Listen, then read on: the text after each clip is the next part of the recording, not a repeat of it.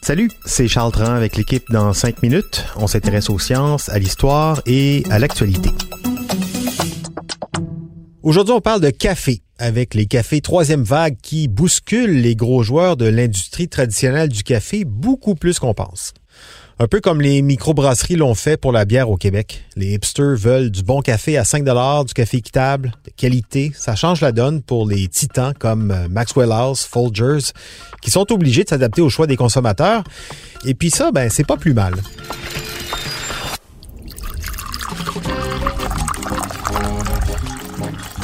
2,25 milliards de tasses de café bu chaque jour dans le monde. Avant, beaucoup de gens se contentaient d'un jus noir chaud.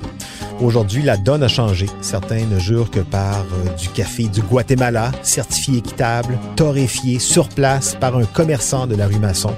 Soir de pleine lune, j'exagère un peu, mais les habitudes changent, les goûts aussi, et c'est normal, c'est toute l'industrie qui doit donc s'adapter à ces nouveaux usages. Aujourd'hui, 61 du café consommé aux États-Unis est ce qu'on appelle du café de qualité premium. C'est un record sans précédent avec des consommateurs qui privilégient donc un café torréfié localement, dont ils connaissent l'origine. Ben, les géants du café sont complètement déstabilisés, tellement que Kraft Heinz, qui détient Maxwell House, pense à revendre sa marque. Les ventes s'essoufflent. Bigger is not better anymore dans le café. La compétition, comme pour les microbrasseries, donc vient d'en dessous. De plus petits joueurs, plus rapides, plus audacieux et plus innovants pour vendre du café.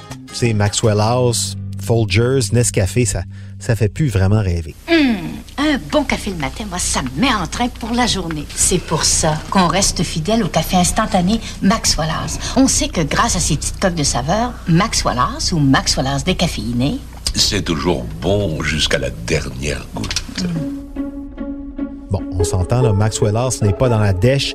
400 millions de profits bruts l'an dernier.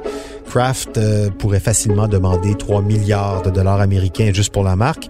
Mais tout de même, s'il songe à s'en débarrasser, c'est bien parce qu'il voit les limites de ce modèle économique actuel. Le modèle, c'est quoi justement? Ben, selon Bloomberg, le modèle actuel, c'est celui du middleman, le courtier en café qui achète les grains, qui les envoie se faire torréfier dans de grandes centrales amies de torréfaction, qui au passage font quadrupler les prix puis euh, le distribue aux grandes marques qui le vendent au détail. Ça a changé. Avec les importateurs indépendants, les torréfacteurs indépendants locaux, le circuit classique de distribution du café, il est aujourd'hui raccourci. On passe quasiment du producteur au café du coin de rue. Couper les intermédiaires, c'est aussi couper les prix.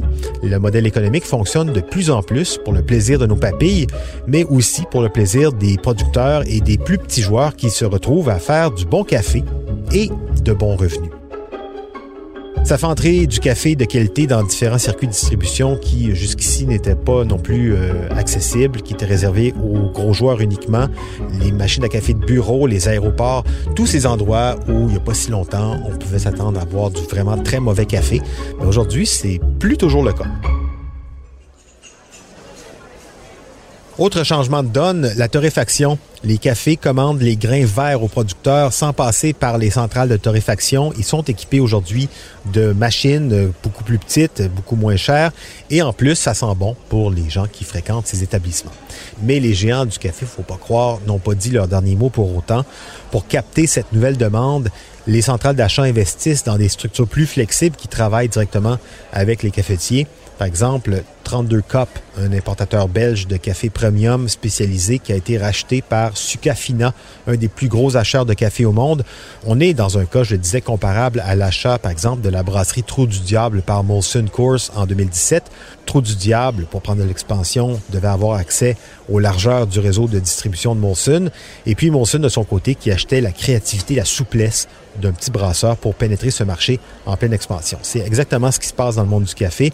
En achetant des petits joueurs, les plus gros achètent surtout leur créativité et leur flexibilité. Aujourd'hui, Nabob va encore plus loin dans sa recherche des grains qui donnent meilleur goût. Résultat, safari africain et île du Pacifique, de nouveaux mélanges uniques et exotiques. Résultat, soyez pas surpris si bientôt Starbucks ou même Tim Hortons vous annoncent que leurs cafés sont torréfiés sur place. Les bons grains font les bons cafés. Ça change le paysage aussi pour les producteurs de café. Le Brésil, le Vietnam, qui représentent à eux deux 50% de la production mondiale du café, ces deux pays misent aujourd'hui sur le café premium, le café haut de gamme. Depuis une quinzaine d'années, le prix du café sur les marchés n'a jamais été aussi bas. Les producteurs de café doivent donc trouver des manières intelligentes de produire du café de grande qualité tout en augmentant leur productivité. Les cultures intercalaires, par exemple, c'est-à-dire de faire cohabiter deux types de production du café, des fruits, par exemple, sur une même terre, ça marche très bien au Vietnam, qui a doublé ses capacités de production en 20 ans. La technologie aussi, des systèmes d'irrigation fonctionnant avec de l'intelligence artificielle, des équipements de cueillette plus performants, des investissements qui rendent les cultures plus viables pour les petits producteurs qui peuvent produire plus et mieux. Et ça, ben, c'est pas plus mal. Des grosses entreprises qui s'adaptent aux changements venus depuis la base, c'est pas si commun, ça méritait d'être souligné. C'était en cinq minutes.